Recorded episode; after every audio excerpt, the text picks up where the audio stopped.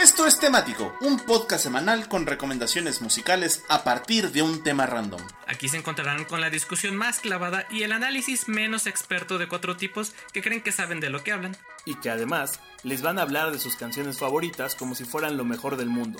Pero eso sí, después de escucharlos, la música no les volverá a sonar igual. Esto es temático. Comenzamos. Bienvenidos a Temático. Con todo. Remático. Más temático que nunca. Oye, creo que tienes harina en la nariz. Reumático. Nel, es harina. Ahorita vemos qué pedo. Es, Es azúcar. ¿Qué? Receta unos bolillos chingones. Sí. Un jamón del chingón. Eh, pues sí, amigos, bienvenidos a este episodio de temático que se empieza a transmitir. Esperamos que en temático, porque si no va a salir en Fritanga, pero que también va a salir en unos cuantos días, minutos, horas más en Spotify, como el podcast, su podcast favorito de recomendaciones musicales que sale cada semana. Ya, temático está transmitiendo en vivo.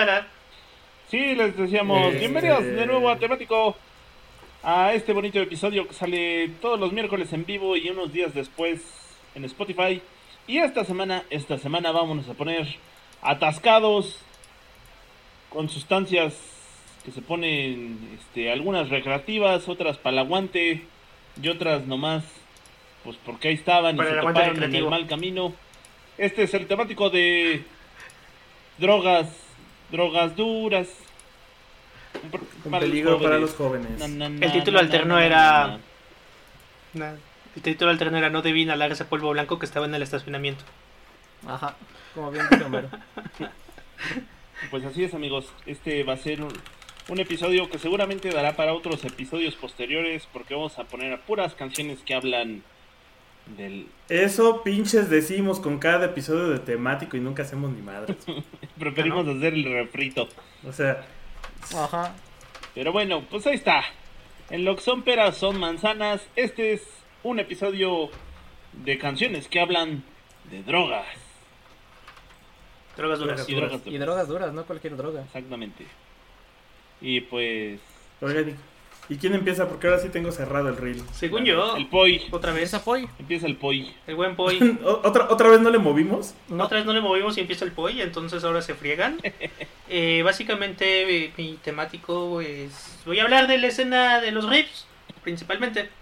Que, pues ya no sé si hablar en pasado de los rapes, o en presente, o en futuro. Mm, mano. pa- pa- para los jóvenes de, de- ah, que, que nacieron en el 2020 vas a tener que explicarles esto para el archivo.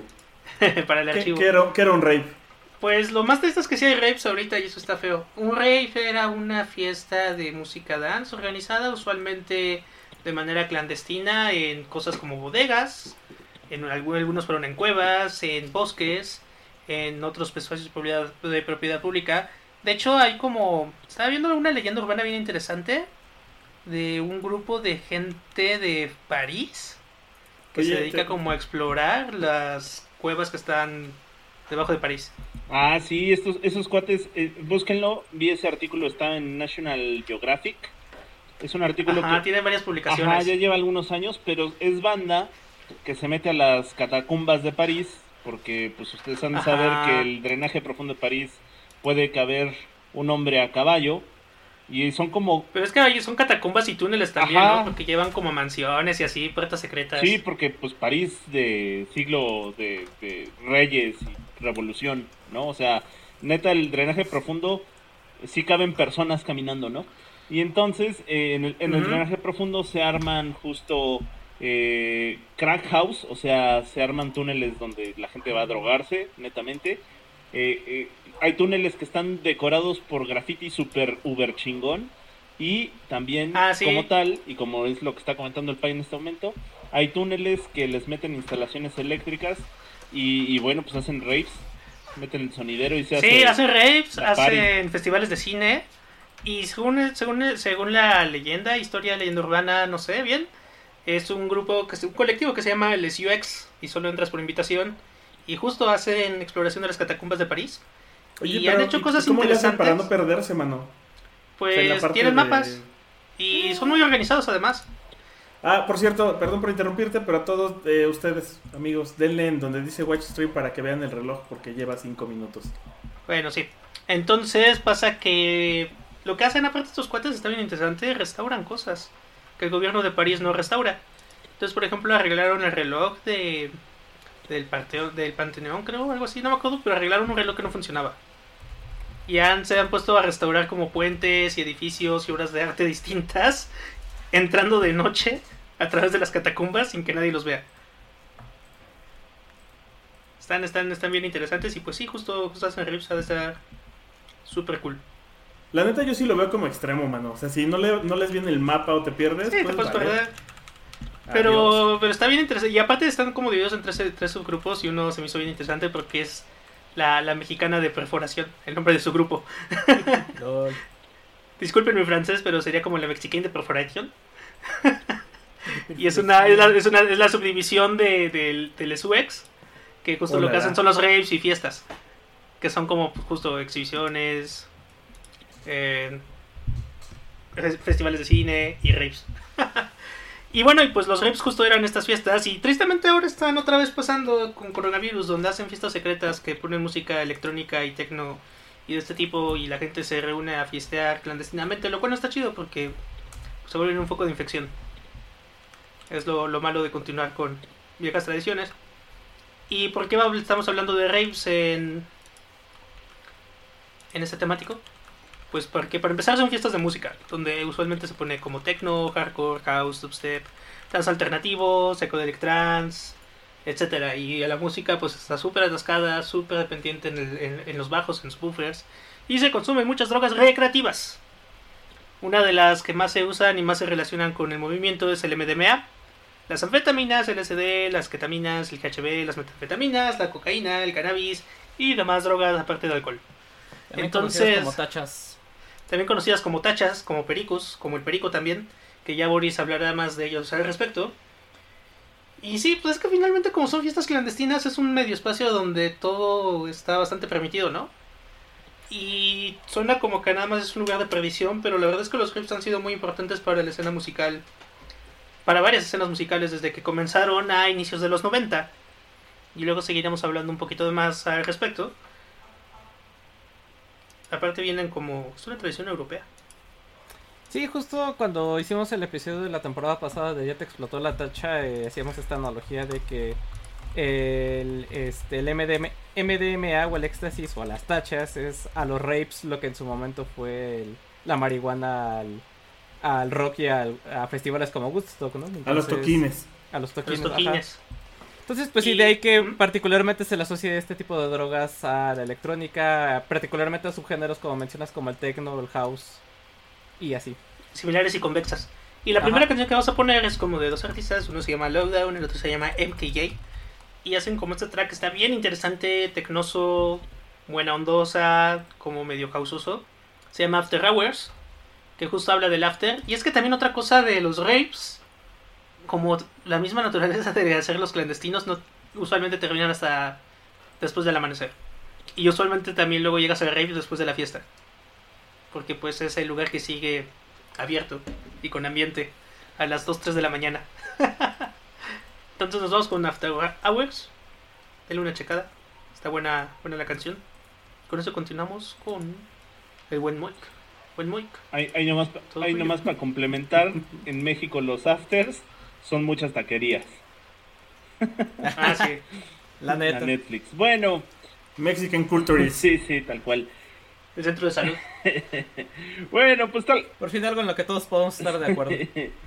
pues tal cual, tal cual yo, yo le quiero dedicar este bonito episodio a Archibaldo, mi mascota, mi perico, mi difunto perico, que era bien perico, y eso no se puede negar. Era Eres la mamá, amigo. Antes, Como cuando iba por Perico para el Perico que estaba en el Perico. antes de, antes de que sigas, un saludo al gato de Mel que también se llama Archibaldo. y- Es un buen nombre de mascota. Y, y curiosamente vamos a hablar de un Mel. ¿Quién lo dijera? Las vueltas que da la vida. Bueno, pues, pues vámonos con un metatemático de Perico. Porque todas las canciones. sí, porque todas las canciones que les voy a recetar hablan de polvos mágicos. de las harinas, Blancos. del, bl- De de nieve. Blancanieves. Nieve colombiana. Escuché hace poco ese término. Eso Está bien bueno. Pues sí, Porque dijeron de un avión que traía estaba lleno de nieve colombiana. Está bien chido ese término. Vale, Sí. vale, pues, pues empezamos primero que nada con una canción que habla, todas van a hablar de cocaína, eh, pero en este caso se llama, y es un clasicazo, que se llama White Lines. Y que y después, ahorita les cuento el chisme, le agregaron el Don't, don't Do It. Pero White Lines, White Lines originalmente está acreditada a Grandmaster Flash con Mel Mel. Uf.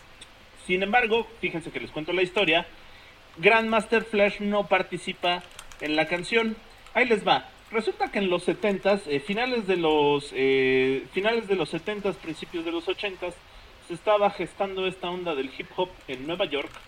Y eh, bueno, evidentemente estaban los, los Sugar Hill, los Sugar Hill Records, que fue una de las primeras de, las, de los primeros sellos discográficos que editaron hip hop y firmaron a los Sugar Hill Gang, los famosos, este, ahí se me fue el, el, el rap, rap- Rapper's Delight, era su, su One Hit Wonder, y Los de la CRG. Ajá. ah, Los G- de la CRG. la original de esas, Ajá.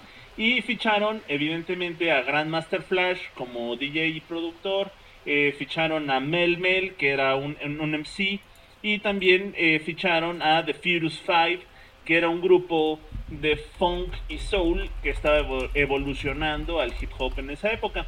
Resulta que estos tres últimos, The Furious Five, Mel Mel y Grandmaster Flash, pues eran, eran bastante cuates entre ellos y además, eh, pues dependiendo de quién fuera el concierto, era quien, quien abría, ¿no? A lo mejor el concierto, los más famosos en la época, evidentemente eran los Furious Five porque eran un grupo, pero los, los abridores eran siempre el Grandmaster Flash y Mel Mel. Bueno, estaban en... Y ahora, Ajá, sí, sí. ¿me dejas hacer un paréntesis, Sí. Mike? Eh, justo cuando hicimos el temático de productores, les hablé de Silvia Robinson, que ella es la fundadora de Sugar Hill Records junto con su esposo, y por eso se le reconoce como una de las figuras importantes dentro de la eh, dentro de la escena del hip hop de los 80 como bien mencionas, porque precisamente su disquera eh, pues aglutinó a todos estos raperos de la época que bueno, se hicieron súper famosos después, ¿no? Gracias a esta discográfica. Y ya, era lo único que quería comentar. Gracias. Sí, sí, totalmente. Vuela pronto.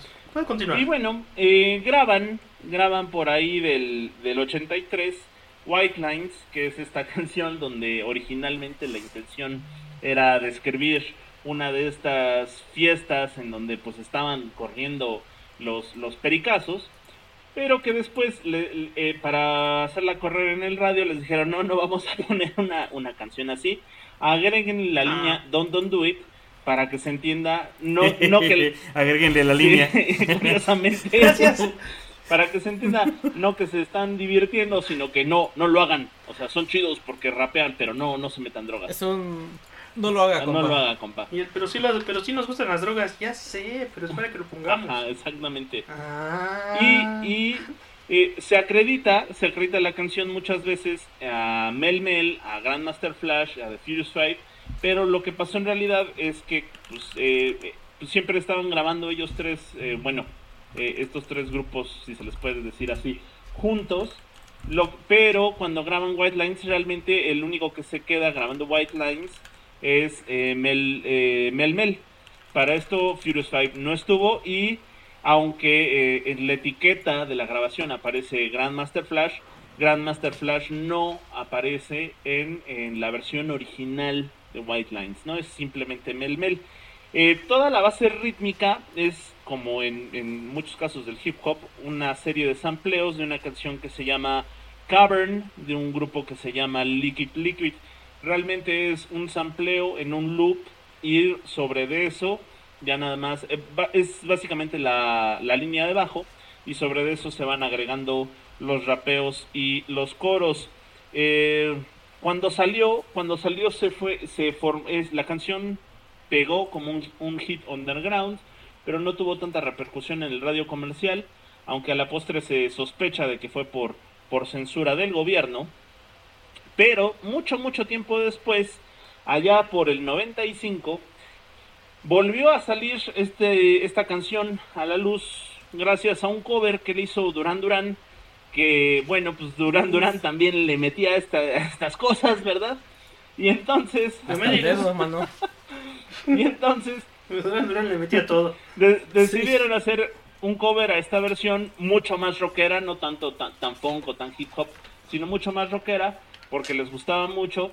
Y además, en esta versión de Duran Duran, sí invitan a Grandmaster Flash y a Mel Mel, ¿no? Ahí sí aparecen, ahí sí aparecen los dos como una participación en la versión de Duran Duran. Y se hizo mucho más famosa, tuvo mucho más pegue. Y la versión de Duran Duran salió en el 95 en un álbum que se llama Thank You, que es un disco exclusivamente de puros covers. Y bueno, pues no hay mucho que decir. La canción que les voy a dejar yo es la original, que eh, saliera originalmente como un sencillo, pero que hoy en día la pueden encontrar en, en recopilaciones, en discos recopilatorios de la historia del hip hop, o en recopilaciones justo de Grandmaster Flash, pues porque está firmada por él, ¿no? Entonces, pues Mel Mel con White Lines de 1983. Y con esto nos vamos con Matita. Matito. Bien, entonces pues vámonos para ver con esta banda de la que soy turbo fan que iban a venir el año pasado y ya no pude ir a verlos porque pandemia. Tuvieron que cancelar Ah. su concierto. Oye, sí. Sí. yo también iba a ir. Sí, era, iba a ser en Ah. mayo el concierto. Eh, no estoy seguro si de las cuatro banda- bandas icónicas del Cold Wave da- slash Dark Wave post-punk de la década pasada, que son She Passed Away, Molchat Doma, Boy Harsher y, Leva- y Lebanon Hanover, creo que no había puesto eh, en, toda la historia de temático a Boy Harsher, creo que no. Pero pues entonces vámonos con esta bandota de este dúo que, actualmente radica en Massachusetts que está formado por la vocalista Jay Matthews y el productor Augustus Mueller. Eh, Jay Matthews es la vocalista, la que le pone la voz a todas las canciones de, Boy Harsher y Augustus Mueller es el que pues hace todos los amplios y toda la música detrás. Se formaron allá en el 2013 y desde entonces siguen en activo, eh, en activo justo, justo hablando de drogas. Gracias. Gracias, gracias. Y de hecho, en eh, su disco más reciente salió en el 2019. Que eh, si pueden escuchen el- ese disco de Boy Harsher se llama Careful, es del 2019 y yo me enteré de él porque en varios sitios lo catalogaron como uno de los mejores discos de ese año y estoy estoy de acuerdo, ¿no? Eh, la verdad es que es un muy muy buen disco el Careful. Pues bueno, eh, regresando a la historia de Boy Harsher, se volvieron famosos por allá del 2014 con su EP Lesserman, en el cual Uf. venía est- esta rola con la que se hicieron famosos dentro del underground y de la escena Dark Wave slash Goth, que fue la de Pain. Está que es buena. precisamente- Así está re buena esa rola, que fue precisamente con los que lo conocí y que rescatando de lo que ya hablábamos en el programa pasado de rolas que terminaba poniendo, más bien, rolas que ponía tu novia y que te terminaron gustando. Conocí esa rola de Pain gracias a que mi novia y yo poníamos a November Novelet en YouTube y en los recomendados nos pone esta rola de, de Boy Harsher, la de Pain. Que no es la que vamos a poner porque pues, Pain no habla Ah. de drogas, pero ahorita les, ahorita les voy a decir cuál de Boy Harsher sí habla de drogas. Eh, eh, la banda es puesta dentro del género este del Dark Wave con influencias del industrial y del Electronic Body Music, del un poquito del que ya habló Cyrex en su segmento. Eh, básicamente EBM. pues siento del, ajá, mejor conocido como EBDM por sus siglas en inglés. Y pues básicamente siento que Boy Harsher es la evolución de esos grupos que vienen desde los 90 como Apoctigma, Berserk, BNB Nation, pasando por cosas más industrialosas como House Arafna, hasta llegar a este estilo peculiar que en el que se junta lo por un lado lo bailable del electronic wedding music y lo lúgubre y lo lúgubre melancólico y lo darks minimalista del industrial. De hecho por ahí dicen que la música de Boy Harsher es un, es un oscuro electropop bailable y creo que engloba muy bien lo, lo que es esta este proyecto. Y bueno, pues todo este conjunto lo hace un gran, gran grupo. Eh, mi recomendación es que si les gusta la onda más bailable y así le entren al, al disco que ya les mencionaba, que es el Careful, que es su disco más reciente de 2019. Y si les gusta como la parte más industrial, entren a los primeros EPs, ¿no? Como el Lesserman, que es donde viene Pain, que es un rolón. Y eh, la canción que voy a exponer, la canción que escogí, viene en su álbum debut de estudio, el Your Body Is Nothing del 2016. Y la canción se llama eh, Morphine. Eh, Morfina, que espero que eh, Mark Zuckerberg ni sus espías de Facebook estén escuchando esto, porque nos van a tirar eh, el stream y, y si no les mandamos un cordial saludo. Pero no creo. Y eh, Lo, lo bonito sería es que los de Facebook nos estuvieran escuchando, mano. Sí, ¿verdad? Eh, Dale like y ya suscríbete. de perdis. Ojalá. Ya nos escuchan. Ojalá Ojalá. nos estuvieran escuchando, mano. Y Por pues su bueno, propio bien.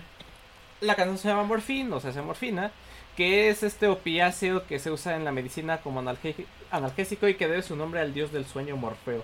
De hecho, es, eh, un compuesto que se conoce desde muchísimos años en la historia de la, humanidad y de, ahí que, como vieron que causaba sueño, por eso le pusieron eh, morfina por Morfeo. Y para pronto, eh, la morfina se puede encontrar en el opio y a partir de esta se obtienen otras drogas duras como la heroína, que fue si- sintetizada a partir de la morfina en el año de 1874. Y el problema pues con estas sustancias es que sí, son potentes analgésicos, pero a la vez te generan una fuerte adicción y es por eso que son drogas súper controladas. algún todo en el momento fueron médico. legales. Y por en eso algún pueden ver ir a la farmacia. y por eso pueden ver chistes en Los Simpsons con la morfina, ¿no? De que sí, inyectame más morfina. Bueno, está bien. Y ya. Y se dan un paso. Y en sí la, can- la canción se llama así porque en el coro de la canción dice ella es esa morfina en mi cabeza todo el tiempo. Haciendo referencia a que pues esa persona es quien te alivia el dolor, pero al mismo tiempo pues, Te da hueva. A Ah. ella. Te da huevo y te quedas dormido. No. y Ah. pues, una vez dicho lo cual, vámonos con el señor productor que nos va a hablar también de otra droga que ya nos habló el paisín. Güey, la- la- las drogas son peligrosas, güey. O sea, Ten- déjenlas- ¿Recuerdan a Batis? En mi custodia. dejen que. acu- Acuérdense que Bati se murió de un pasón de cemento, mano. O sea, la gente Ay, se muere sí. de eso. El Rodrigo González se murió de un pasón de cemento. Ah, fue, fue- sí, fue Rodrigo, perdón. Más bien Batis Y- era el que nos comentaba que, que se murió de un pasón de cemento, mano. Ajá. Y justo hay que hacer el disclaimer de, así como en los videos del canal de Yulai que dice, sí, todos estos, estas personas que van a salir en este video son actores pagados, aquí bueno, hay que decir. Eh, que mira, esto, no esto es como la vez de. ninguna droga. Esto es como la vez de orden de restricción. Nosotros no estamos haciendo apología a nada, muchachos. Simplemente estamos poniendo canciones. Seamos felices. No nos demanden, por favor. Exacto, Eh, todas estas canciones hablan de analogías sobre la droga, no de la droga en sí, son puras analogías. Y cosas que le pasaron a los primos de un amigo. Ajá. Y cosas que creemos que sucedieron. Bueno, eh, pues mira, podíamos elegir canciones que justo nos recordaran experiencias lisérgicas. Y usé esa, esa palabra solo para que vieran que sí escribí un guion esta semana. Y me gusta ser mamador. O podíamos elegir irnos por el camino fácil de las canciones que hablaran de drogas duras. La verdad es que yo elegí ninguna de las dos. O sea, mi primera canción va a ser, eh, voy a poner a Millonario y W Corona junto al Cártel de Santa y es la canción de Éxtasis. Primero que nada porque es mi perro y yo lo baño, culeros. Y segundo porque se hizo un mame en internet donde con esta rola que suena en la peda loca, con drogas duras, llega el vato con su novia, Fresa, y entonces cuando comienza a sonar la canción él se espanta mientras ella le da duro contra el muro, macizo contra el piso, lento, contra el- lento hasta el pavimento, estrecho bajo el techo y más. Entonces, pues ya con esa imagen, bonita imagen mental, ahora sí les cuento un poco de, qué va tan elegante canción. Y eh, pues esta rola tiene una onda dance, rap, hip hop. eh, es del 2011 y fue el debut de estos vatos de Millonario y Corona, eh, quienes fueron apoyados por Cartel de Santa y la disquera Casa Babilonia Records. Este fue su primer disco, el cual se llama Así Soy Yo, y del cual se desprende esta rola. Hizo otra rola conocida que se llama De la Calle Soy. Y la verdad es que sí tiene todo el flow y la onda de sonar en cualquier antro de mala muerte, este, mientras te metes drogas duras y le perreas sabrosón. Aunque hay un tema con su video, y lo estaba viendo hace rato, y, creo que ese, video no pasaría el fact check de, de hoy en día para estas generaciones. Porque por un lado tenemos un diablo estilo tipo el que aparece en Peak of Destiny, el de Dave Grohl. Sale un diablo bailando, haciendo su ritual satánico, mientras de repente salen caritas alrededor y todo se mueve como si estuvieras justo en drogas duras. Pero, pero el video empieza con una chica que es secuestrada y que después es amarrada junto a una tumba mientras un montón de homies están haciendo un ritual frente a ella. Ay, Entonces, esa parte podría ser bastante debatible si no es que terminas de ver el video completo porque al final resulta que la chava se estaba dando un pasonzote y todo lo estaba alucinando. Que además, como dato curioso, cuando la chava despierta, pues ve a todos estos güeyes malandros y de ahí viene el meme de cuando te desmayas. No sé si se acuerdan de ese meme de cuando te desmayas en CU y cuando te desmayas en el Conalep. Sí, sí, Y sí. que sal- salían los de la serie de Lead y luego salían justo los que salen en la otra imagen que se ven todos malandros son los güeyes de Millonario y W Corona y los del Cártel de Santa. Entonces, pues nada, está, está bastante chida. Por ahí busquen. Los videos de antes están muy cagados de cuando llego, llego al antro con mi novia y la morra ya así duro dándole, dándole con toda la pasión. mientras el güey se asusta de escuchar la canción. Eh, y pues quedaba perfecta justo para este de drogas duras. Y con eso, pues dejo mi primera rola y regresamos con el pie. Ay, no, el pay no. Realmente regresamos con el Pai. No, nunca lo Ah, sabremos. el, el pie ya no regresó, mano. Sí, eh. Ay, cómo me gustaría ir a los 80 y a ir a los inicios del house. Qué bonito era el house, ¿no? Sí. Ponía bien Decídete, güey. el ¿quieres- house. A ver, no, pero decídete, ¿quieres ir a los 60 y ser un hippie o quieres ir a los 80?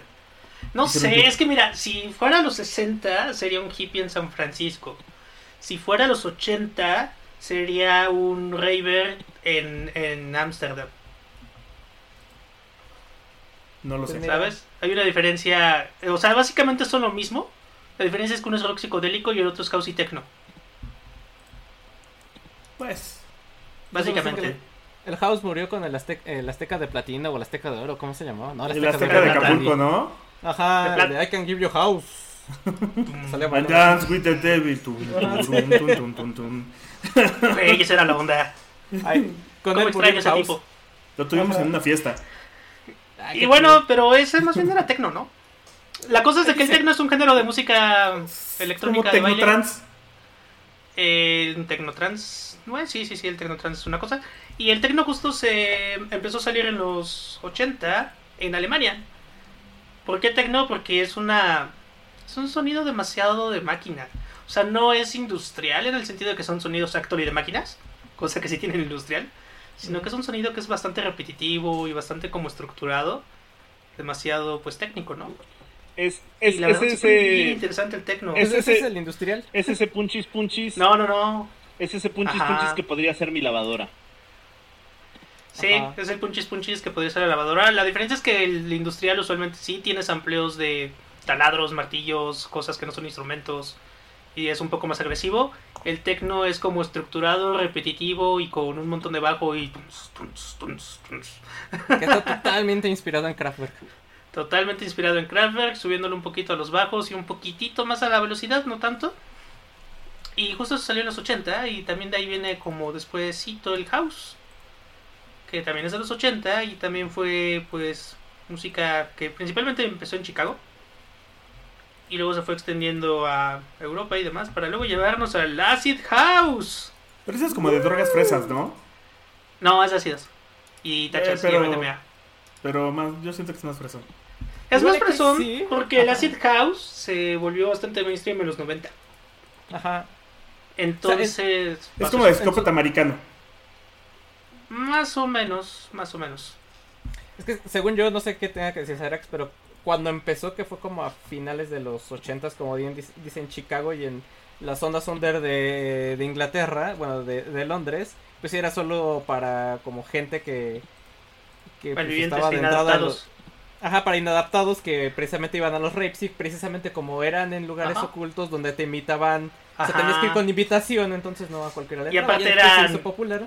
Casas abandonadas, en, en pa- en malas condiciones, almacenes. Y sí, sí, era una, una, una escena bastante, pues, clandestina, ¿no? Y bastante low life y peligrosa, porque pues no sabías qué tipo de gente había ahí. Luego se hizo popular. Ajá. Luego se hizo buena onda, empezó a ponerse en antritos y luego se hizo fresón.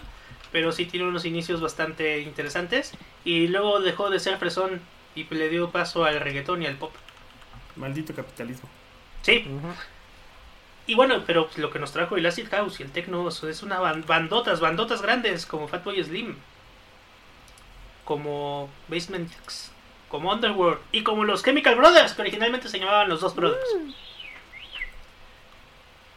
Y bueno, pues los Chemical Brothers es una bandota de distinto tipo de música, entre ellas el house y el techno. Y en el 2010 sacaron un discazo que se llama Further. Está bien bueno el disco, es todo un trip de inicio a fin. Está buenísimo. Y ahí justo también viene el sencillo que vamos a poner que se llama Horsepower.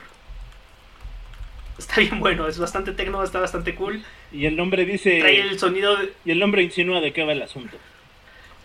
Sí, trae relinchidos de caballo de sampler y está bien bueno. No, no sacan de onda ni nada, está, está energético, está para que ya te estalló la tacha, para estarse moviendo, para estar en la mera pari. En la pura pinche pari. En la Pura pura pinche party. Exacto. como, como a continuación va a estar la pinche pari matita. No, sigue Una pinche pari más digo, tranquila. sigue Mike. Sigue Mike. Sigue Moik, sigue Moik, sí es cierto, sigue Moik. Mi canción Uy, en es de la pari, el vocalista de ahí. Sí, es de la pura pinche pari. Sí, ¿eh? Bueno, pues eh, vámonos, vámonos con un clásico, clásico del tío Mike. Creo que todos los que voy a poner son clásicos del tío Mike, pero bueno, ahí les va. Siempre. Me ofendería si no. Vamos a hablar de, No serías el tío Mike. del Black Sabbath, amigos. Pinche pendejo, no sabes de rock and roll. Vamos ¿Qué a hablar de Black? Sabbath. Y este, fíjense que la canción que vamos a poner de Black Sabbath es Snowblind. Pero antes, antes de entrar en, en temas de la cococha, fíjense que quisiera aquí hacer un breve paréntesis para explicarles, porque eh, se da muy seguido que, eh, pues en el argot todo el mundo le dice perico y que te metes los pericos y todo el show, pero eh, creo que vale la pena mucho explicar eh, cuál es la diferencia entre que te metas unos pericos y que te des unos pericazos, ¿no? Pareciera lo mismo, pero no lo es. Y es que, y es que fíjense que eh, la diferencia entre el perico y los pericos es que los pericos son estas píldoras o pastillas verdes que son metanfetaminas o pseudometanfetaminas que normalmente se usan para bajar de peso, pero, pero pues justo como el efecto que te causan es que te ponen todo acelerado, eh, pues las usan los camioneros, los reyes del camino, para aguantar conduciendo toda la noche, ¿no? Entonces, eh, ustedes pueden, pueden, eh, y bueno, les digo, son cápsulas, son píldoras, son pastillas verdes, y pues por eso les dicen pericos, ¿no? Porque los pericos pues, son verdes, ¿no? Eh, ustedes pueden identificar claramente los pericos en películas como Requiem por un sueño. Los pericos son las metanfetaminas que se mete la mamá de de Jared Leto para bajar de peso y que después terminan haciendo que baile con el refri.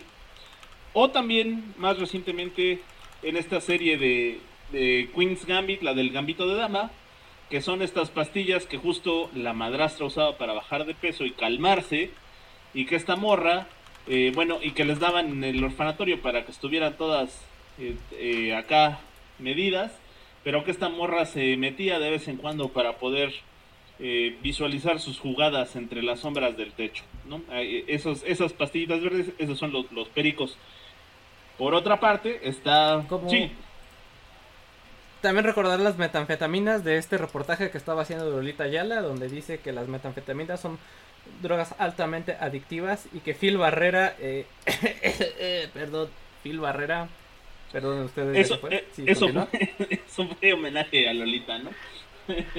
Sí. Y bueno, y luego está justo el, el, el perico, eh, Paco Stanley, en paz descanse, Uf, y está, eh, está entrevistan a, a Benito Castro, está una entrevista con Benito Castro que le decían, ¿y por qué le decían perico? Y, y Benito Castro decía, pues es que le decían perico porque lo sacas y vuela, compadre, lo compartes y se acaba.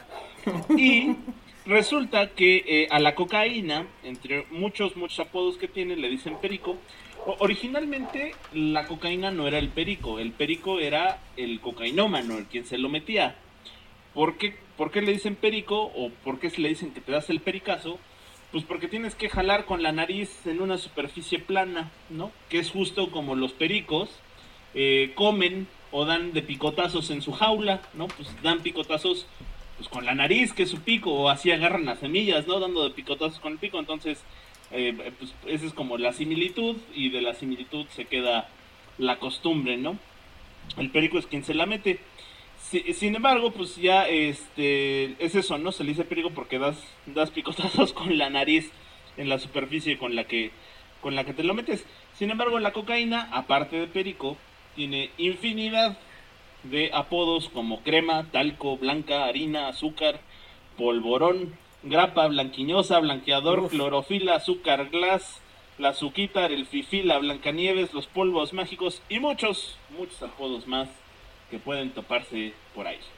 Hablando de Blancanieves, resulta que por allá de 1972 alguien que le metía y le metía bastante duro eran Don Ozzy Osbourne, Tony Iommi, Geezer Butler y Bill Ward en esta legendaria banda que se Oh, llamaba Black Sabbath.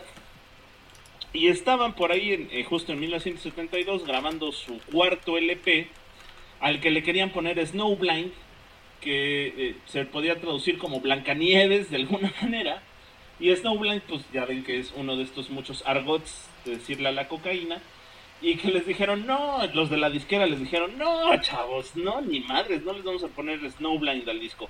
Por lo que el disco se terminó llamando Black Sabbath Volumen 4, porque es el cuarto disco de la banda. Por el 4. Resulta que estaban estos cuates tan metidos en la música y en las drogas que eh, previo antes de que fueran a grabar el cuarto álbum, el productor con el que venían les dijo, no, no, yo ya no grabo con ustedes, ahí se quedan ustedes solitos. Y entonces el manager y Tony Iommi, eh, básicamente Tony Iommi, fue, fue el que terminó produciendo el disco y el manager, que es este Patrick Meehan, eh, pues era como el asistente de Iommi. Que era una de las funciones básicas de- del manager, pues llevarles cocaína. Eso, es, eso está registrado. Obviamente. Eso es, histórico. Dicen incluso por en, en algunas, en algunas entrevistas, pues que hasta llegaban, eh, eh, llegaban las cajas de los, de los amplificadores, estas cajas que usan como en giras de conciertos, y dejaban los amplificadores en el estudio y sacaban esas cajas y las regresaban repletas de paquetes blancos. Entonces, pues ahí está, nada más y nada menos, esa fue una grabación de disco sumamente basada en el uso de, drogas, básicamente alcohol y cocaína, y pues por eso las canciones hacen bastantes alusiones eh, explícitas o no tan explícitas al uso de las drogas. Y justo el track 7 del disco, eh, perdón, el track 6, que es con el que abre la cara B, se llama Snowblind y era el que le iba a dar el título al disco, pero pues eso ya no fue así, ¿no? Y Snowblind habla abiertamente, en metáforas, pero abiertamente, de cómo esa época, pues sí, se metían, eran metodistas estos, estos cuates del Black Sabbath. Y pues nada, del Black Sabbath volumen 4 que se iba a llamar Snowblind, pues la canción Snowblind, que habla justo de Blancanieves con Black Sabbath. Y vámonos con Matita, si mal no me equivoco. Oye, dijiste que el productor les conseguía droga. El, el, el- no, No El- el manager. Eh, presenta.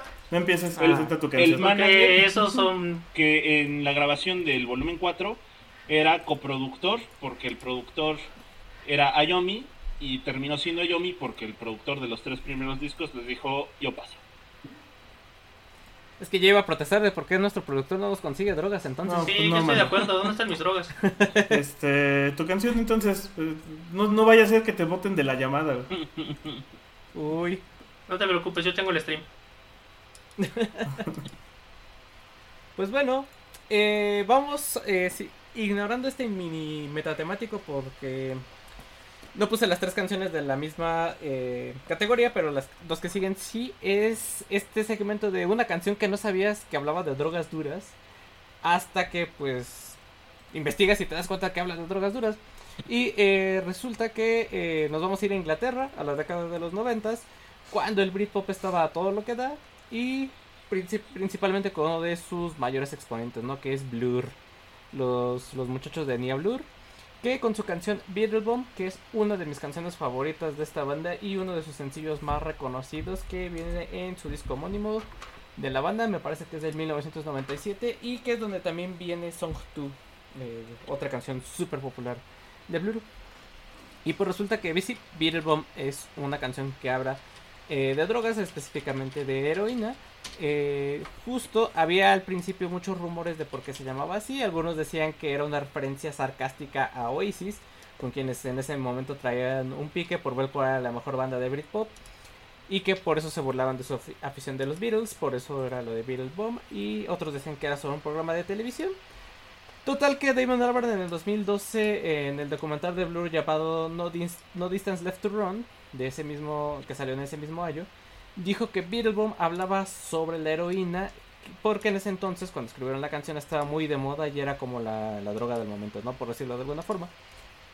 De hecho, eh, la canción eh, en sí, ya eso está confirmado, eh, está inspirada en las experiencias de Damon Albarn y de Justine Frischman, que Justine es la vocalista de Elástica y que en ese entonces pues estaban saliendo los dos. Eran, eran novios y tenían experiencias con, con esta drogadura.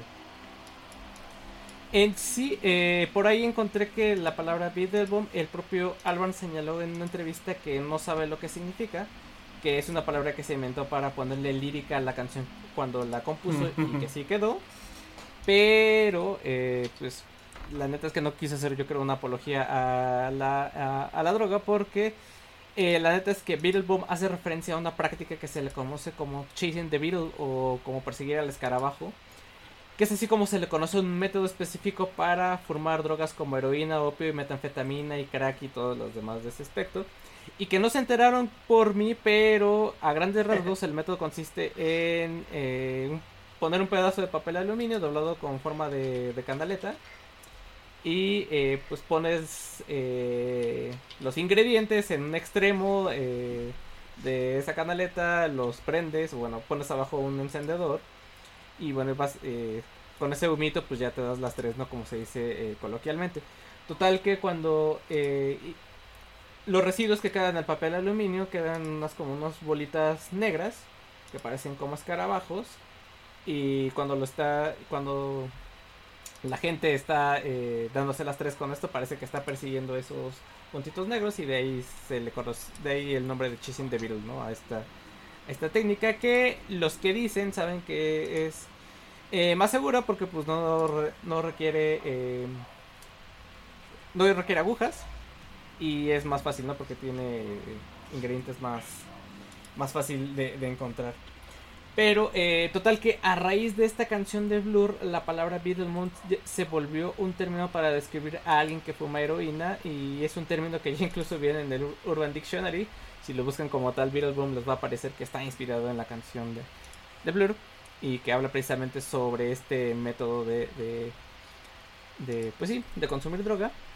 Y ya para terminar, eh, volviendo a la canción, eh, la banda en sí considera que esta es una de sus mejores canciones e incluso por ahí dicen, no está confirmado, eh, no pude encontrar la, referencia o la cita exacta, que incluso Liam y Noel Gallagher han declarado que es su canción favorita de, Blur, esta de Beetlebum. Y pues sí, drogas que no sabías, digo, canciones que no sabías que hablaban de drogas, pues esta de Beetlebum. lo sabes. Justo. Para mí que te alimentaste, mano. Pues es probable. Lo saqué de Wikipedia. Si los de los Wikipedia se lo inventaron, pues yo también me lo inventé. La man. verdad es que estaba en drogas duras. Ajá. No, lo, lo- lo que hacen para tener un podcast, amigos. Qué malos, ¿eh? Chale, güey. Lo que haces para llenar tu segmento. Me parece Ya, ya parezco el país inventando cosas. Legalicen al Steam pues. Ah, chale. Sí. Bueno. Justo hablando de, de Britpop, vámonos con eso. Con uno de los exponentes de Britpop también. Sí, fíjate, que originalmente iba a poner aquí a los Beatles. Y en el último minuto cambié de opinión. Principalmente porque cuando estaba escribiendo el guion de, de, de- de la canción, incluía las palabras básico e inocua. Y sentí que fue demasiado para ponerlos. Entonces decidí poner un rip-off de los Beatles. Oh, la- Eh, pues no. A su banda tributo más famosa. A su banda tributo más famosa, pero no, porque además tampoco voy a poner a Oasis, aunque sí lo había pensado porque muchas muchas rolas de las que compusieron, si no es que el 95% de sus composiciones tienen que ver con que estaban en un pasón de drogas. Incluso adelante, ellos sí. mismos lo han dicho. Si, si ven el documental, ahí mismo explican que hubo momentos en los que eso, ellos mismos se tuvieron que alejar físicamente de los lugares para dejar de meterse tanta droga porque se iban a matar un día. Eh, pero para esta para este segundo, segmento vamos a poner a The Mexican. Eh, es una canción del segundo álbum, álbum de Noel Gallagher, High Flying Birds. Y esta es una canción que por poco no llega y que se coló de último minuto al Chasing Yesterday. Y estoy casi seguro que creo que lo pusimos en algún temático pasado. Eh, o al menos la mencionamos por el tema de que dice The Mexican. Pero bueno, esta, esta rola la neta es que tiene una vibra muy chida de soundtrack que podría aparecer en una película de Guy Ritchie. O sea, tiene como esa- esos sonidos de bajo sucios y sabrosones. Y una letra de un título que aunque haga ilusión a nuestra HH Nación, pues la realidad es que hace lo hace de una, poco- de una forma poco laudable. Mamador. Ya, ya que The Mexican habla de un grupo de chicos que están crack. Y pues como se vienen imaginando, la mexicana no es ni Julia Roberts, no es un arma y mucho menos es un parque en una zona white Comentario chilango. Hmm. La mexicana es una drogadura. Entonces, eh, pues de eso habla, justo de la mexicana que se andan metiendo estos pobres chamacos y los anda dejando bien críspidos. Eh, y ya hablando un poco de la- de- del disco, pues eh, como decimos viene de Chasing Yesterday, es el segundo álbum que lanzó la banda y que la neta en lo particular a mí me costó agarrarle cariño. E- Este fue como, como ese novio feo con el que empiezas a andar porque es chistoso y poco a poco te das cuenta de que sí está chido, o sea, como yo. Es, donde pues, lo vas escuchando y dices, güey, sí tiene cosas chidas, o sea, fu- fue un disco de transición entre el primer álbum donde so- sonaba como es Noel Gallagher de Oasis, aunque ya no es Oasis y demuestra que sabe componer y sabe hacer música chida. Al Chasing Yesterday que es todavía sonando al primer álbum y a lo que iba, iba, iba a terminar sonando en, en el, en el siguiente álbum que sí ya es más experimental, que es el de el Who Built the Moon, Who Built the Moon, que fue que, que de hecho estuvimos hablando creo que el año pasado de Sí, él. es que se está, Y ese donde está sí chingón ese disco. El Jubil Demon. A- Aquí sí renueva su sonido, renu- renueva todo lo que venía haciendo con la banda y su frontman. Entonces, pues sin más choro es eso. Esta es la segunda rola eh, de Mexican. La neta está sabrosona, póngala. Y pues ahora vamos con el pay de nuevo. Y aguanten, ¿eh? Que este, El de este nuevo. año prometió que sacaba disco. Yo espero que sí. Uy, ¿El Pai? si es cierto. Yo no voy a sacar disco. Ojalá, mano. Yo no quiero sacar disco. ¿Por qué me obligan a sacar disco? Déjenme. Bueno, pues déjenme. Les iba a hablar de algo que normalmente hablamos en el concepto de las cumbias. Pero la verdad es que también fue mi primera aproximación a este tipo de música del techno y el house. Y vamos a hablar de los sonideros. Yeah. Que para quien no conozca, sonideros son... Bueno, ahora son una institución, ¿no? Y es como una bandita o una organización que pone música en fiestas, convivios y diferentes lugares. En la vía pública, el Día de la Virgencita y así. Pero que iniciaron siendo personas de literal el barrio que tenían por algún motivo acceso a un sistema de sonido y lo prestaban para todo el, para todo el barrio, ¿no? Y lo rentaban en diferentes eventos. Los sound systems. Los sound systems. Es muy gracioso porque en Jamaica parece, pasaba algo similar. La diferencia es que en Jamaica eran medio hechos a mano o medios rescatados y do it Sí. yourself. Te estás moviendo el micro, se corta. Es que estoy bailando. ¡Uh! porque tengo la fiesta por dentro. Y en México era un asunto más de Fayuca, de alguien que se había traído usualmente el estéreo chido de los States, del otro lado. Pues es un poco Y parecido al. rentar para, para fiestas y dar anuncios en las fiestas. Pues fue muy parecido al movimiento del, del disco en Estados Unidos, ¿no? O sea, es lo mismo. O sea, en los barrios negros consiguieron dos, tres equipos de sonido, muchos de segunda mano robados. Pues más bien empezar a- no el disco. Sí, bueno, sí. y el rapeo y el disc jockey. Y sí, sí, algo bastante parecido, nada más que acá era de esta manera. Y aparte era un poco distinto, porque pues sí, se presentaba el sonidero, pero normalmente era bajo el cobijo de alguna fiesta de un santo patrono, algunos 15 años o algo. Y lo interesante aquí fue la selección musical. Porque si bien pues las cumbias y demás música tropical es lo que siempre ha pasado en las en los, los sonideros, la otra cosa que pasa en los sonideros es el techno, el high energy, que justo ponen techno, industrial, algo de rap, algo de hip hop, house, euro house y demás. Que, Y ahí, está ahí solo para gracioso, ahí ¿no? solo para complementar tu comentario, pues el gran ejemplo es que en los 80s, Patrick inicios Miller. de los 90s, están esas dos vertientes, ¿no? Está la vertiente del sonidero con la changa y por Ajá. el otro lado, en esa época estaba la vertiente tecno con Polymarch y Winners. ¿Sí? Oye, pero, pero, a ver, Oh. pero, pero agregando un poco, es también es algo muy del centro del, del país. O sea, porque Sí. hacia el norte era el sonidero colombiano y hacia acá era el sonidero barrio más el sonidero electro tecno. Exacto. O sea, sí, sí, sí es toda una tesis. Sí, es toda una tesis Sí, y sí, aparte yo creo que para muchos fue nuestra primera aproximación porque pues, era música popular, ¿no? Y pasaba en los 90 que estaba la micro, que es el transporte colectivo de especialidad de la Ciudad de México y zonas conurbadas y anexas, donde no faltaba que hubiera un microbusero que le entraba duro al tecno y traía sus discos de tecno a todo volumen en el micro y con dos o Ay, tres sí, subwoofers sí, ahí sí. abajo del, del asiento de atrás o incluso hasta las combis Luego venían como súper equipados de sonido para escuchar techno. Y super tuneadas. Super tuneadas y, y, de- y también de ahí vienen como en, en mi memoria los primeros microbuses que traían luz negra y cosas super fluorescentes y demás eran los que usualmente ponían tecno. Luego se volvió ya un tema más, más tropicalón, pero al principio era como así, ¿no? Y era una época bien chistosa porque pues iba a la primaria y me gustaba subirme a esos camiones porque me gustaba la música. Y luego ya dos o tres veces fui a una fiesta de sonidero en, en la hermana república de Tultitlán. Y sí, sí había tecno. Y sí se ponía chido. Era mi parte favorita de la to- del toquín. Entonces, pues nada, eso nos lleva... Aparte, es gracioso porque para muchos el tecno es pues esta, esta cultura y este movimiento medio underground y demás, ¿no?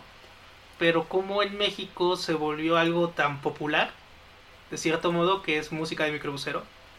Y justo la canción que voy a poner más de alguna vez, ritmos similares, me han dicho justo de parece de sonidero, parece de microbús, pero es tecno.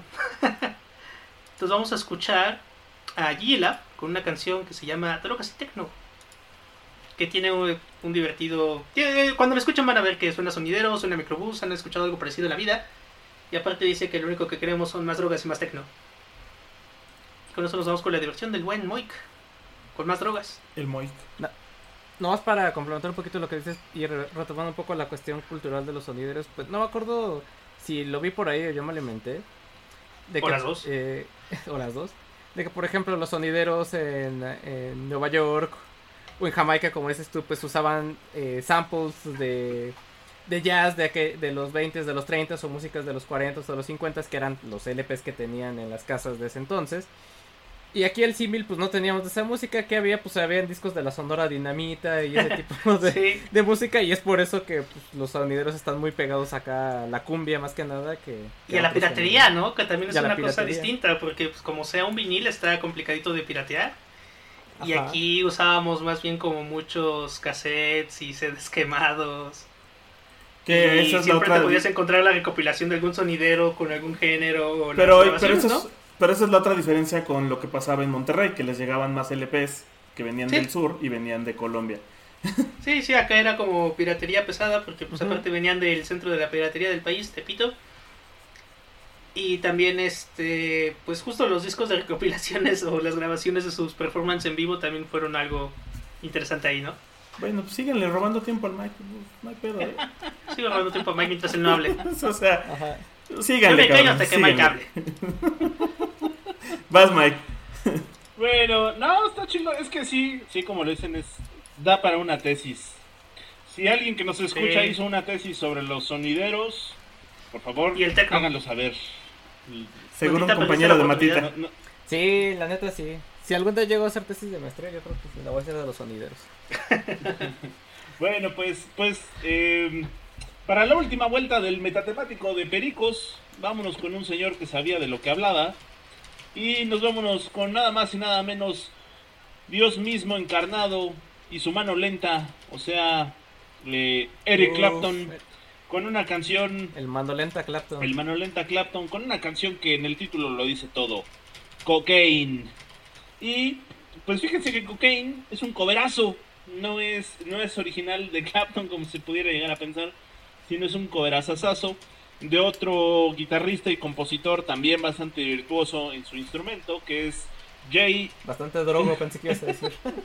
J.J. Cale y, y que también pues, pues es amigo de Clapton curiosamente no Eh, eh, saca J.J. Cale esta canción por allá del 76 77 me parece y al año siguiente de- tuvo que haber sido por el 76 porque Clapton la sacó en el 77 entonces J.J. Cale la saca en el 76 y a Clapton le gusta mucho y la graba parece la graba al año que sigue en el 77 parece discasasasasasasaso que se llama justo Slow Hand o de ahí de, del mano lenta y que curiosamente cuando ustedes escuchen esta canción el riff principal de la canción se parece muchísimo o tiene ciertos tintes a lo que algunos años antes, eh, sí, algunos años antes, como siete años antes más o menos, era lo que es eh, The Sunshine of Your Love, ¿no? El riff principal de The. Sunshine of Your Love.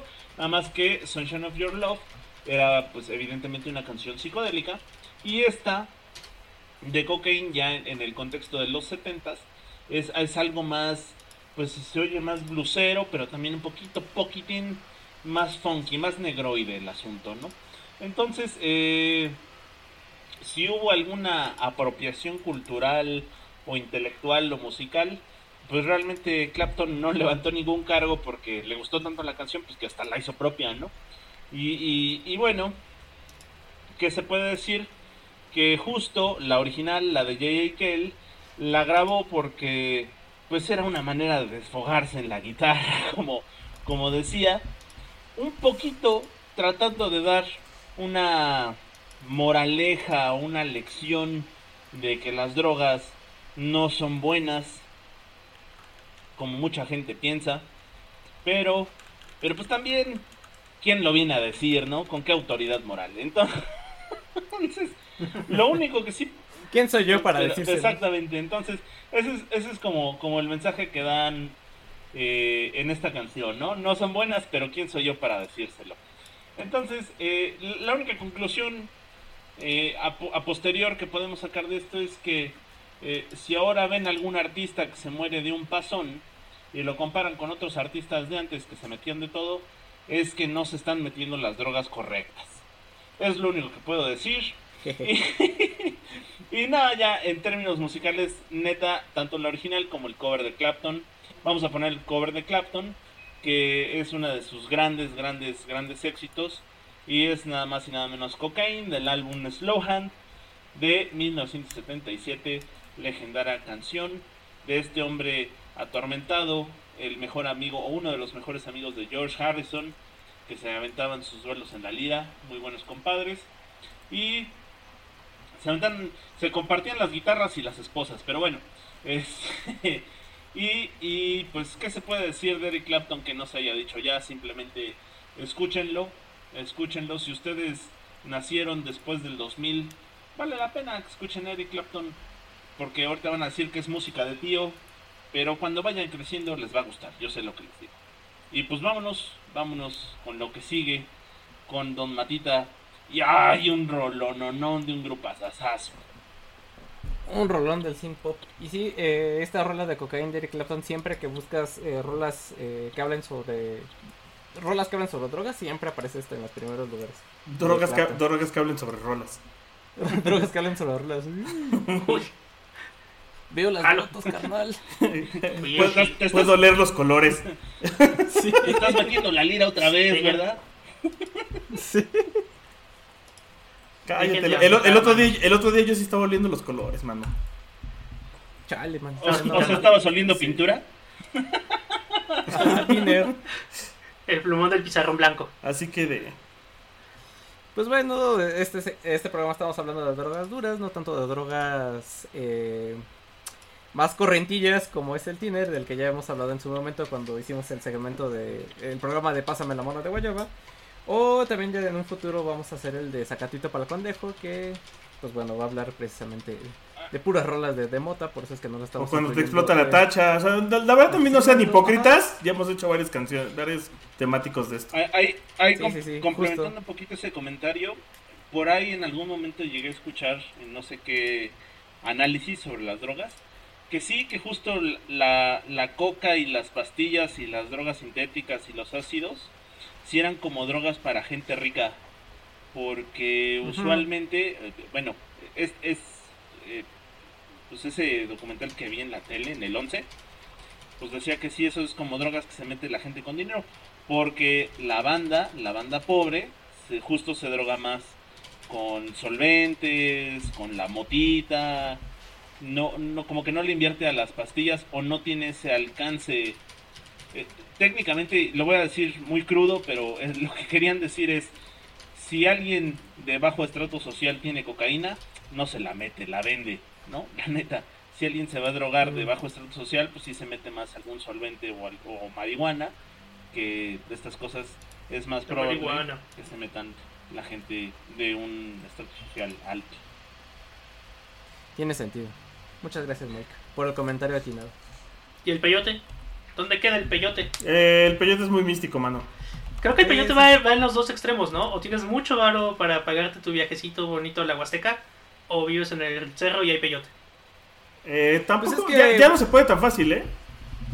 White chicken y apropiación cultural, man. Exacto, gua- más bien. Y, y es que además el peyote está en peligro de extinción porque plantita en peligro de extinción, Sí. mano. Porque todo el mundo se la come en caldito. Sí, los yaquis ya andaban emputados de que ya dejaran de estar queriendo ir a meterse peyote. Y el acitrón también está en peligro de extinción, por eso ya no le ponen a las roscas de reyes. De todas madres, de todas maneras, nadie quería esa madre. Siempre la. De todas madres, nadie De quiere- todas madres, nadie quiere esa manera, chinga. De todas madres, ya. Ya, ve- ¿ves cómo pones al, al, al Moy, güey? ¿Ves por qué no puedes Sí. hablar de esos temas? Se altera. No, no, ya- ni entiendes, mano. O sea, lo peor es que se puso. Se puso peor cuando hablamos del pan que de drogas duras. Güey, o sea, Ah, el el, pan es el azúcar droga. es más adictiva que la cocaína, ¿eh? Sí, oye, la neta ver, sí. y más peligrosa. Mira, de- de- A ver de qué. dejar el pan dulce está Ajá, a ver de qué te rehabilitas primero, si dejar las pastillas o dejar las conchas, carnal. No, sí. Yo por eso dejé las pastillas. Pues. Ya Vamos a hablar rápido de, de la siguiente canción que la neta no está tan largo lo que iba a decir. Eh, pues es de otra de la sección Anomate que esa rola habla de drogas. Y es uno de los grupos más importantes del pop en español. Claro, estoy hablando de, de Mecano. Y no cualquier etapa de Mecano, sino vámonos al Mecano de inicios de los 80 donde era puro sin pop ochentero y del bueno, del macizo. Este viene en su segundo disco, el donde, donde está el País de las Hadas de 1983 que se desprende este primer sencillo que es Barco a Venus, que es la canción más famosa de este disco y fue compuesta por el mismísimo Nacho Cano. Nada más para que se den una idea, eh, inicialmente la canción se iba a llamar Junkie o el Junkie, que pues un junkie es, viene de la palabra anglosajona junkie, que es pues, un chemo, un Pues drogado, un yonki. un, un stoner, ajá. Lo cual eh, pues es una, pieza, es una pista de que esta canción habla de drogas duras. Y que esta canción, más que ser una apología, habla precisamente de los peligros que te puede llevar la caer en el mundo de las drogas. Eh, el mismísimo Nacho Cano cuenta que en esos años vio como varios de sus amigos cayeron en el mundo de las drogas y lo cual resultaba algo lo cual lo, más bien, lo que resultó raro para la etapa de Mecano en ese entonces es que eh, hablaran de estos temas como por ejemplo las drogas ya que pues en esos tiempos les daba más por hablar de cosas cursis e inofensivas, ¿no? Más que cosas como drogas duras, ¿no? Sí, inofensivas. Inofensivas, claro. Como el maquillaje, el maquillaje es inofensivo, bueno. hombre, aquí Eh, de hecho, ajá. De hecho, eh, la canción se usó para cerrar el concierto Música para Vivir, que fue una especie como de Vive sin Drogas que se celebró en 1989 en el Estadio Olímpico de Barcelona, que, se, que fue organizado precisamente por una, una fundación de ayuda contra la drogadicción.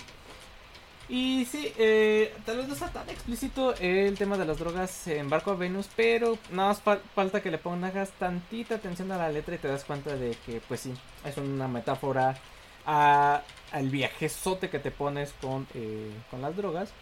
Y de que, eh, larga historia corta, eh, la canción dice, pues ya bájale las drogas, carnal, pues esto puede tener malas consecuencias, ¿no? Y lo padre creo yo de la canción está en que eso, por un lado te habla de manera figurada y metafórica de las sensaciones que te genera la droga y quienes la consumen. Y por otro lado de cómo la persona se va hundiendo cada vez más a tal punto de que no quiere salir de ahí. Y todos estos temas envueltos en un montón de sintetizadores dignos de los 80s y, y con peinados con un chingo de hair y, Y crepe. de hairspray. Ajá, y crepe y todo lo que tú No, quieras. mam- mames, ya lees la letra y está súper obvio, güey. O sea, solo, solo necesitas un empujoncito para darte cuenta. Sí, eh, ajá, exacto. Es de esas canciones que necesitas no un empujón- que le pongas un poquito de atención a la letra porque yo la verdad nunca le había puesto atención a la letra hasta que me puse a investigar rolas sobre drogas. Y Yo, yo pensé que ibas a "Ah, decir caray", hasta que me puse hasta atrás. hasta que me puse- Hasta que me fui a, a Venus en un barco. Y todo hizo sentido. Y todo hizo sentido. Y es un ro- la verdad es que sí es un rolón de, de mecano, del mecano clásico de, de los 80 antes de que fuera el mecano del descanso dominical o del mecano de Cruz de Navajas. Ma- Pues tenemos al mecano sin popero. Y le vino a dar un revival a Faye, mano. Sí. Sí, sí, sí. Y nada más quiero hacer una última mención honorífica que por andar de mamador poniendo que a tu boy Harsher, que a tu mecano, que a Blur y no sé qué. Creo que bien pudo haber puesto mi perico, mi gallo y mi chiva de los tucanes de Tijuana. Pero la neta se me olvidó y hasta ahorita me acordé que estabas hablando del perico y dije, ah, sí, cierto, eso también entra. Pero la neta andaba en drogas duras, carnal. Entonces, sí. Se me olvidó. chale. Bueno, Y pues listo, vamos a cerrar con el producto. Oigan, pues, eh, pues tenemos, ten- tenemos algo, tenemos una, una ocasión especial como pretexto de este temático, este, como pretexto del por, cual, por el cual no pongo el reloj, ahí está. Eh, porque vamos a poner una canción de la cual, eh, pues, esta vez sí tenemos permiso expreso de- del compositor para ponerla. Entonces, eh, de entrada porque no está en Spotify y adicional porque eh, pues es alguien conocido de nosotros, eh, nos, nos dio permiso de poderla pasar en, en el episodio, entonces la van a encontrar pegada. La verdad no sé si la pueda dejar corriendo ahorita, lo voy a intentar. Pero eh, estoy hablando de una canción que se llama Dunas Blancas, este es un demo de un proyecto de unos conocidos que se llama Ver de Barro, o Oso de Barro, pues, Ver. Eh, esta, Ah. fue- fue- como les decía, esta es la primera vez que vamos a tener una, una- una canción en la cual en lugar de pedir perdón ya pedimos permiso.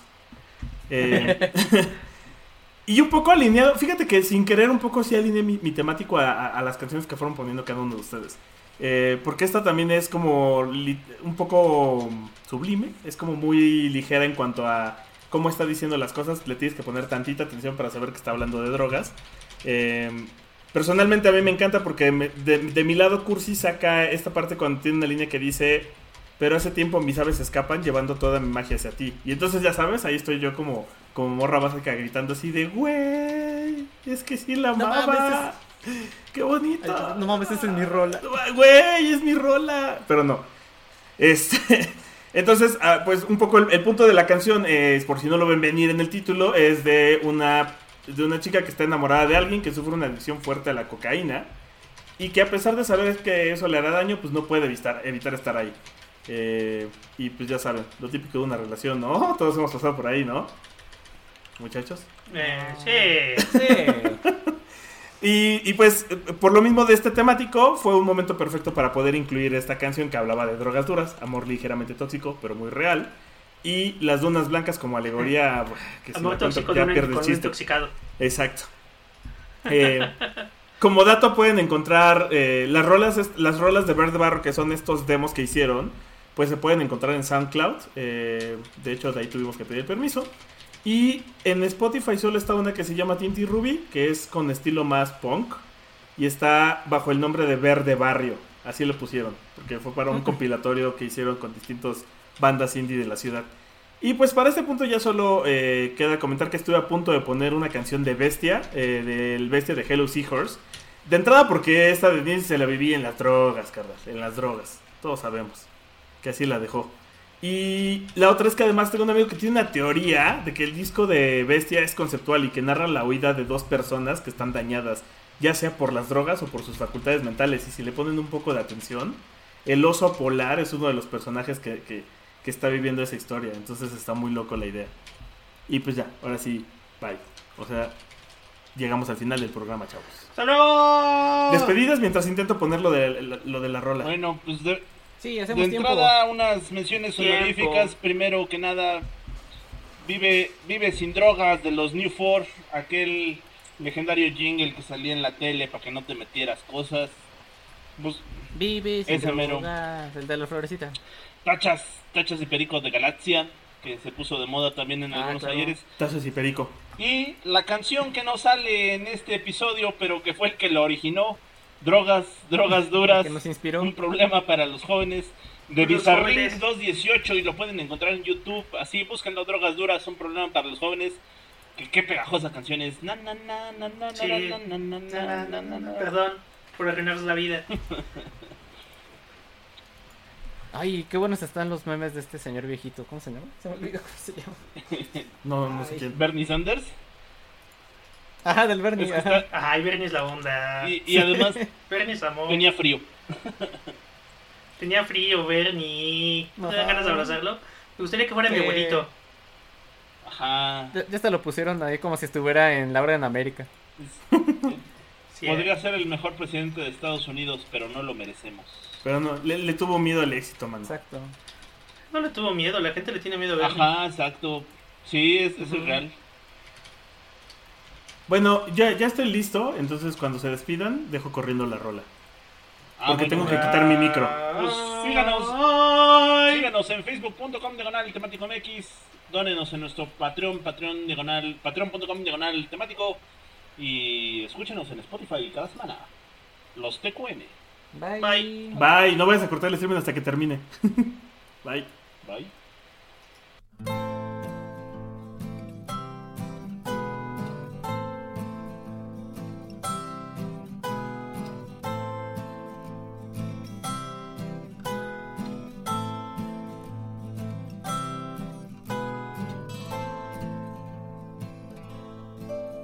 Te conozco en la euforia falsa de las dunas blancas. Vuelves creyendo que puedes parar y sé que no es verdad.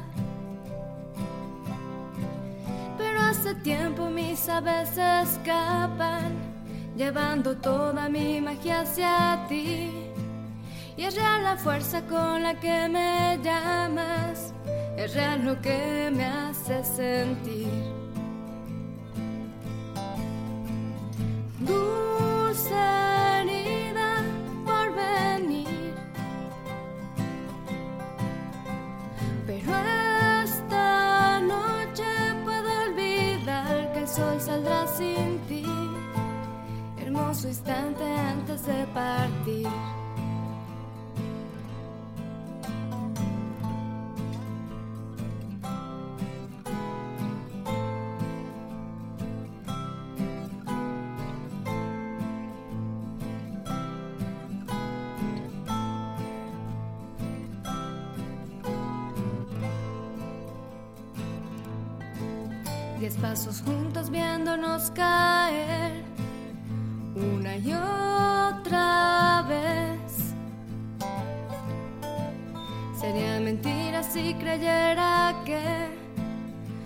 Nos hacemos bien. Pero hace tiempo mis aves escapan, llevando toda mi magia hacia ti. Y es real la fuerza con la que me llamas, es real lo que me hace sentir.